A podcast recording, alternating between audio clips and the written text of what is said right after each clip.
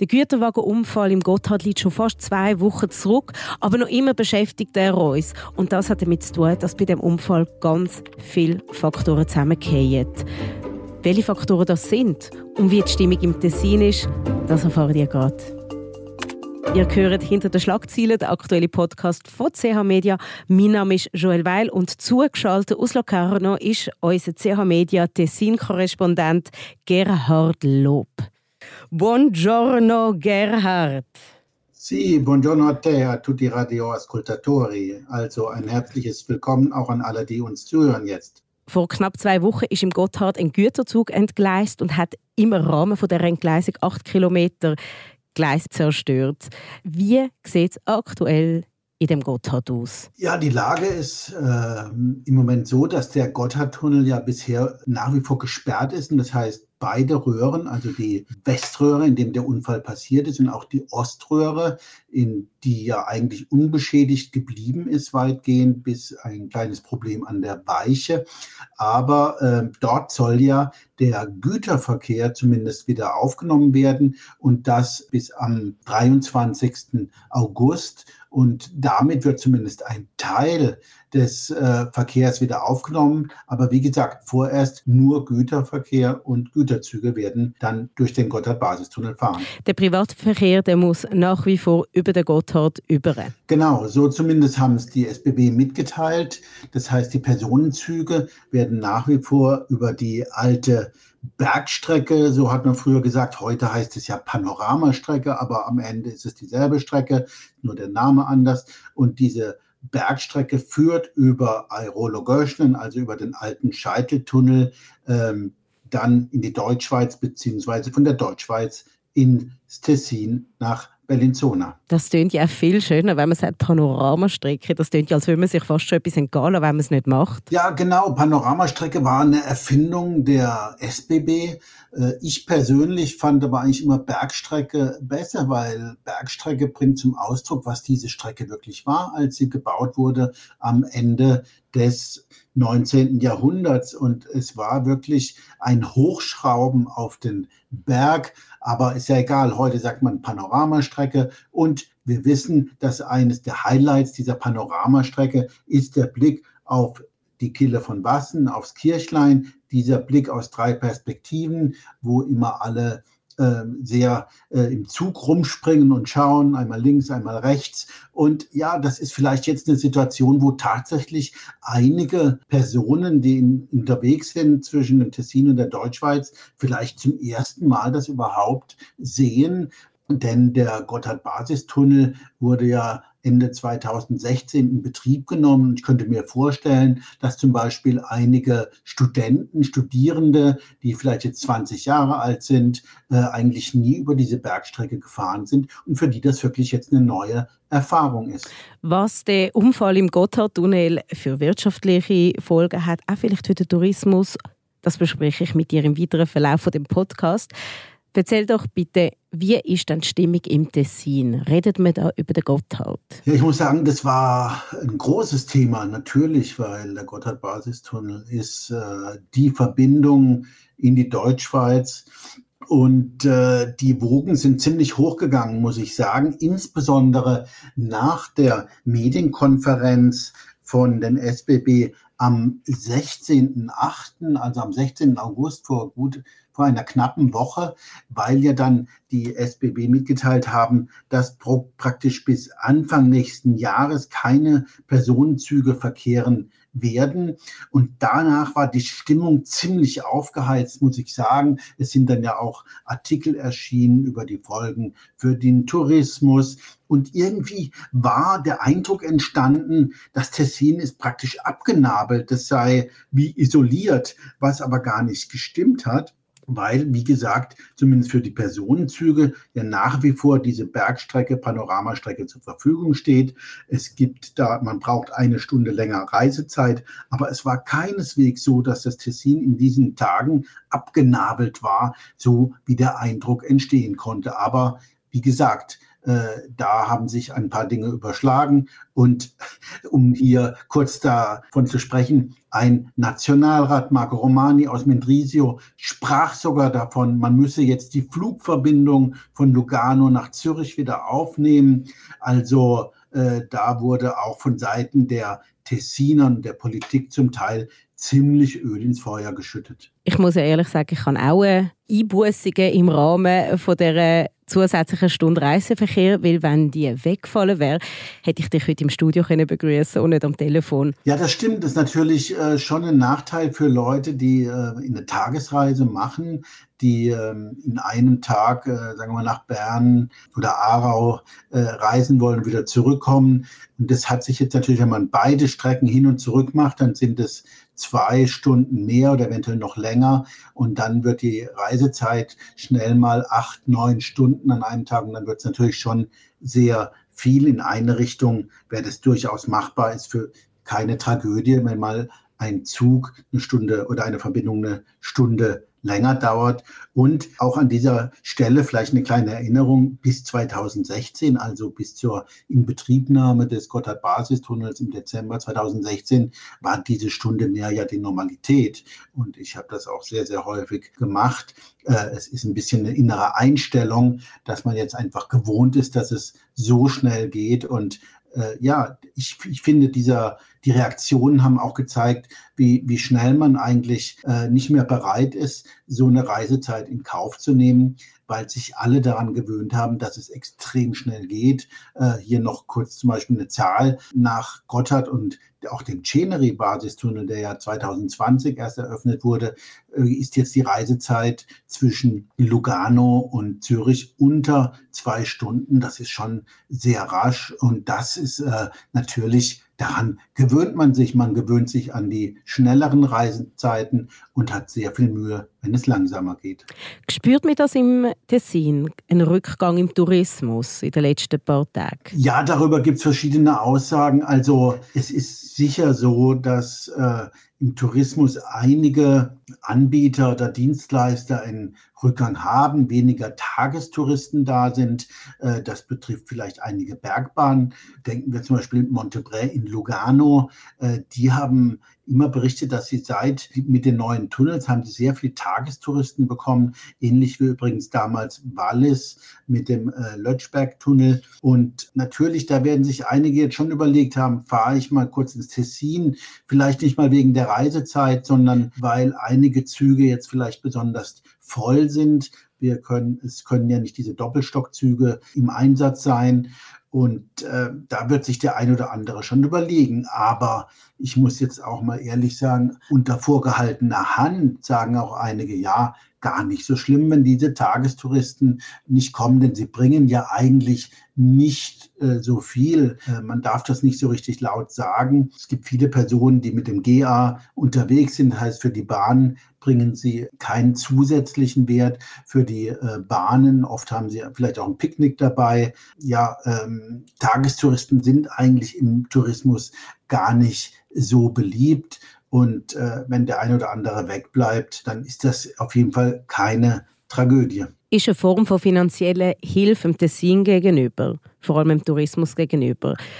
Ist das notwendig oder ist das einfach ein gut gemeinter Appell? Ich denke, es ist noch ein bisschen früh, äh, heute darüber ähm, zu bestimmen. Sollten wieder erwarten wirklich gravierende Ausfälle sein, dann kann man vielleicht noch mal darüber sprechen, aber es muss auch daran erinnert werden, dass zum Beispiel die meisten Ferienreisenden im Tessin mit dem Auto anreisen und nicht mit der Bahn, nämlich äh, Familien oder die Hotels gebucht haben oder Campingplatz gehen, die kommen ja doch sehr, sehr viele mit dem Auto und erinnern uns, äh, erinnern und wir können uns hier kurz auch an die Gotthard-Staus erinnern. Äh, über Ach, wir lieben es im Stau stehen. Genau, und bevor jetzt der Unfall für Schlagzeilen sorgen, hat man ja ständig über die Gotthard-Staus ähm, auf der Gotthard-Autobahn gesprochen. Sind ja auch nicht verschwunden. Also ähm, da muss man dann mal Bilanz machen, wenn die Dinge etwas klarer sind. Und interessant ist vielleicht, dass am 22. Ähm, August hat der Corriere del Ticino auch einen Leitartikel gemacht, in dem er etwas dazu aufgerufen hat, die Dinge etwas nüchterner zu betrachten und das vielleicht doch etwas zum Teil übertrieben wurden. Manche reden auch von Panamontata, also von dem ähm, vom Schlagrahmen, der zu sehr aufgeschäumt wurde. Jetzt ist die eine Seite ist natürlich Tourismus und der Personenverkehr, aber fast relevanter im Zusammenhang mit dem Unfall im Gotthard ist der Wirtschaftsfaktor und eben der Güterverkehr. Was haben wir da für Auswirkungen, die wir spüren? Ja, das ist tatsächlich so und es ist eigentlich interessant, dass man über den Güterverkehr auch jetzt fast weniger gesprochen hat als über die Auswirkungen des Personenverkehrs. Das liegt daran, dass der Güterverkehr hat keine so richtige Lobby und äh, ja, der passiert irgendwie äh, und äh, eigentlich sind wir gewohnt, dass das funktioniert. Aber tatsächlich und vielleicht auch mal kurz in Erinnerung rufen, die Tunnels wie der Gotthard-Basistunnel wurden gebaut hauptsächlich für den Güterverkehr. Das war ja eine Folge damals auch der Abstimmung und daran erinnerten dieser Tage übrigens auch gerade die äh, verladende Industrie, also die Unternehmen, die im Verlad tätig sind. Ich erinnere da zum Beispiel an Hupak in Chiasso, die den kombinierten Verkehr haben die können nun etwas aufatmen, weil sie wissen, dass der, die Oströhre wird jetzt in Betrieb genommen und dort werden ausschließlich Güterzüge erstmal verkehren. Und das haben sie auch selbst gefordert. Sie sagen, lasst diese Tunnelröhre ausschließlich dem Güterverkehr vorbehalten, denn sie müssen jetzt einen gewissen Rückstau abarbeiten. Einige Güterzüge mussten parkiert werden, können wir sagen, äh, abgestellt werden, nämlich solche Güterzüge, die zu hoch sind. Äh, wir sprechen hier im, Fachjargon heißt das die Eckhöhe 4 Meter, P400, das ist ein Korridor, der wirklich gebaut wurde, damit diese ähm, Auflieger, Sattelauflieger oder Container, die diese Eckhöhe haben, dort transportiert werden können. Und die können nicht über diese alte Bergstrecke bzw. Panoramastrecke gefahren werden. Daher gibt es diesen Rückstau. Und das sollte jetzt aber langsam abgebaut werden. Die SBB haben ja pro Tag 90 Trassen zugesagt für den Gotthard-Basistunnel und 20 zusätzlich über die Panoramastrecke für solche Züge, die nicht, die etwas tiefer sind. Güterverkehr ist auch etwas weniger emotional für uns, weil es uns direkt in dem Sinne nicht äh, betrifft. Was jetzt aber ja nicht der Fall ist, Stichwort Einzelhandel, Lebensmittelpreise, wie sieht es dort aus? Ja, genau. Es ist weniger emotional. Äh, heute würde man sagen, Güterverkehr ist jetzt nicht sexy. Ja, tatsächlich. Äh, Container, Lastwagen, äh, Umschlagterminals ist nicht so wahnsinnig spannend für die meisten Leute. Aber tatsächlich diese Logistik ist extrem wichtig. Äh, denn wenn dann mal vielleicht in den Läden äh, nichts stünde oder wenn die Regale leer wären, dann würde es schnell zum Thema werden, wenn die und darauf weisen ja auch die Spediteure immer wieder hin. Aber es ist nun mal eine Tatsache, dass Personenzüge einfach die Leute mehr interessiert als der Güterverkehr. Ich glaube, dass die, äh, soweit ich gehört habe, es gibt es keinen Engpass jetzt oder eine Versorgungsengpass. Äh, zum Beispiel hat Hupak ja letzte Woche schon, die mussten dann ihre ihre kombinierten Züge zwischen dem Verlat im Tessin, im Vedeggio-Tal und Aarau einstellen. Das ging nicht.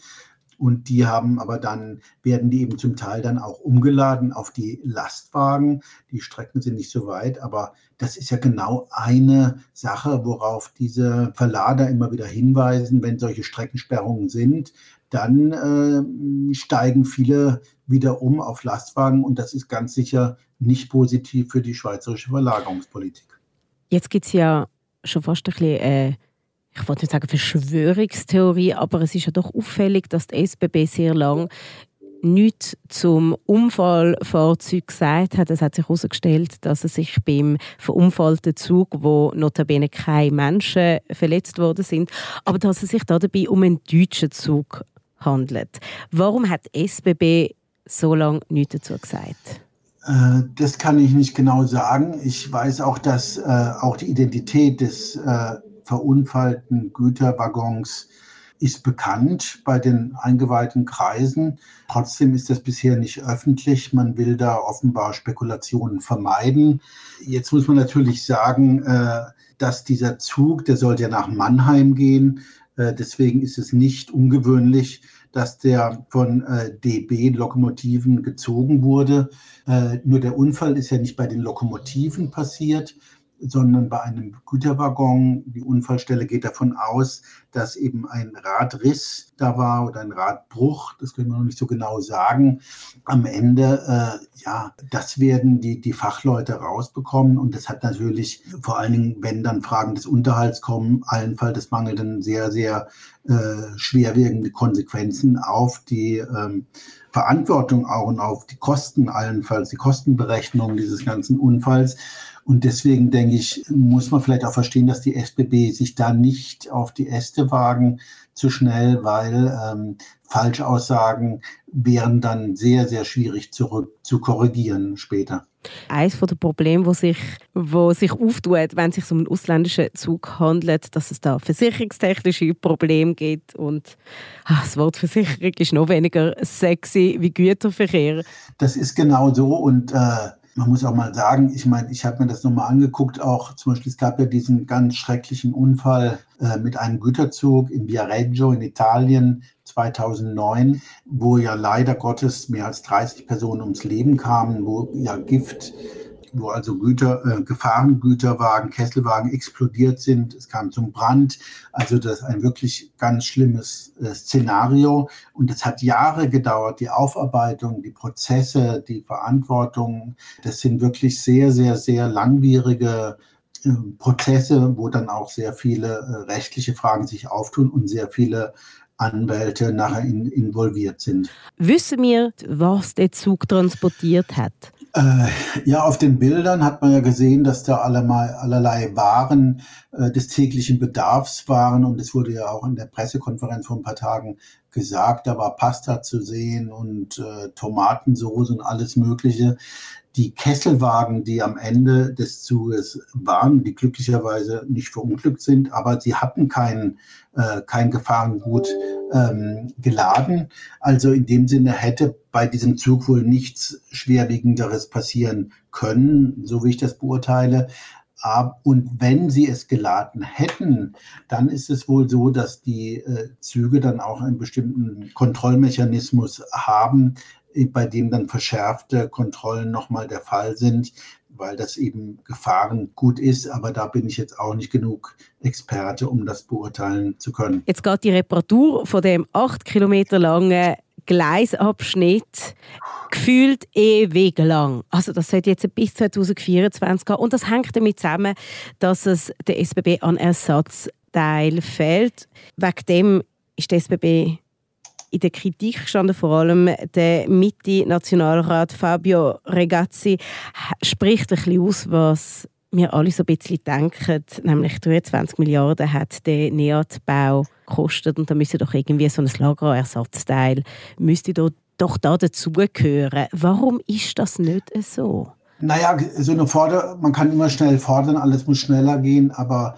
wie gesagt, die SBB war nicht vorbereitet, also auch nicht im Worst-Case-Szenario auf so etwas. 20.000 Betonschwellen sind äh, kaputt, zerstört und die müssen ersetzt werden, die müssen neu äh, hergestellt werden. Also das geht nicht in ein paar Tagen. Jetzt kann man sagen, ja, warum sind die nicht gerade mal auf Lager? Aber eben, es sind so viele, es ist über acht Kilometer, dass, äh, dass damit nicht zu rechnen war. Das sind Spezialanfertigungen. Und Fabio Regazzi, der Tessiner Nationalrat, äh, hat da die Forderung gestellt, es sollte schneller gehen. Ich wundere mich, dass er das gemacht hat, denn Regazzi hat, äh, führt selbst ein großes Unternehmen, die machen Fensterbau und alles Mögliche. Und wenn halt die Sachen nicht auf Lager sind und bestellt sind, dann kann man da nicht von heute auf morgen zaubern. Du findest es in dem Sinne legitim, dass jetzt ein halbes Jahr lang die Röhre nicht funktionieren wird?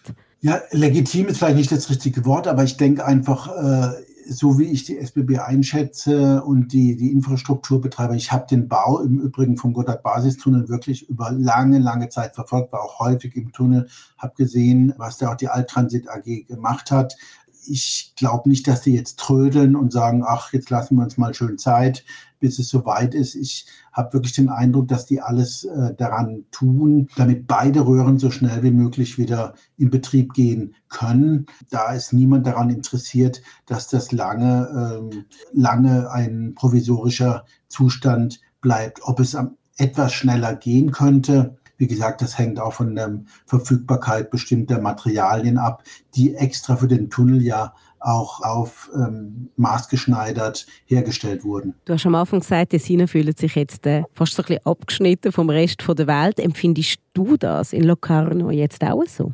Nee, ich, ich fühle mich nicht abgeschnitten. Ich weiß, wenn ich jetzt unterwegs bin, brauche ich etwas länger, aber ich glaube, dieses äh, abgeschnittene Gefühl, das war ein bisschen, es war ein bisschen eine Übertreibung. Und es ist auch jetzt nach einigen Tagen schon wieder äh, hat sich das etwas gelegt. Das gab ja auch Reaktionen zum Beispiel von vielen Studierenden, die gesagt haben, ah, wir können jetzt nicht nach Zürich, Lausanne oder sonst wo müssen. Äh, da gab es Reaktionen. Man hat das Gefühl, die können gar nicht mehr zurück oder bis nach Lausanne fahren. Aber das ist, ist nicht der Fall. Sie müssen jetzt einfach etwas mehr Zeit einberechnen. Und vielleicht genießt Tessin jetzt äh, ein bisschen mehr Ruhe weil ich glaube, Tourismus ist immer ein bisschen Fluch und Segen zugleich. Gibt es da eine Ruhe, die ein bisschen genossen wird? Ich möchte vielleicht auch daran erinnern, dass das Tessin hat während der Covid-Jahre sehr viel Tourismus gehabt. Also hier, äh, ich wohne in Locarno und hier waren sehr, sehr viele Feriengäste. Es war sehr voll. Wir hatten Overtourism, kann man sagen, also sehr es war äh, eigentlich äh, mehr Personen, als die Gegend aufnehmen kann. Und äh, dieses Jahr haben wir schon einen Rückgang zu verzeichnen. Im generell jetzt in den Sommermonaten liegt er bei 10 Prozent gegenüber dem Vorjahr. Und einige haben ja auch gesagt, sie atmen ein bisschen durch. Für sie ist das jetzt etwas entspannender, auch weil etwa eine Strecke von Bellinzona nach Locarno die man häufig nicht nur mit dem Zug, sondern auch mit dem Auto fährt, jetzt einfach keine Tortur mehr ist, sondern zwar gibt es noch Stau, aber doch in einigermaßen vernünftiger Zeit zurückzulegen ist. Quasi aus Zitrone Limoncello gemacht. ja, vielleicht. Aber hm, wie gesagt, es um, wenn ich meine Haltung zusammenfassen darf, das ist eine, es ist wirklich ein, ein, ein, ein, schlimmer Unfall, muss man sagen. Das zeigen auch die Bilder, was passiert ist. Niemand hat mit so einem Szenario gerechnet, nicht mal Experten.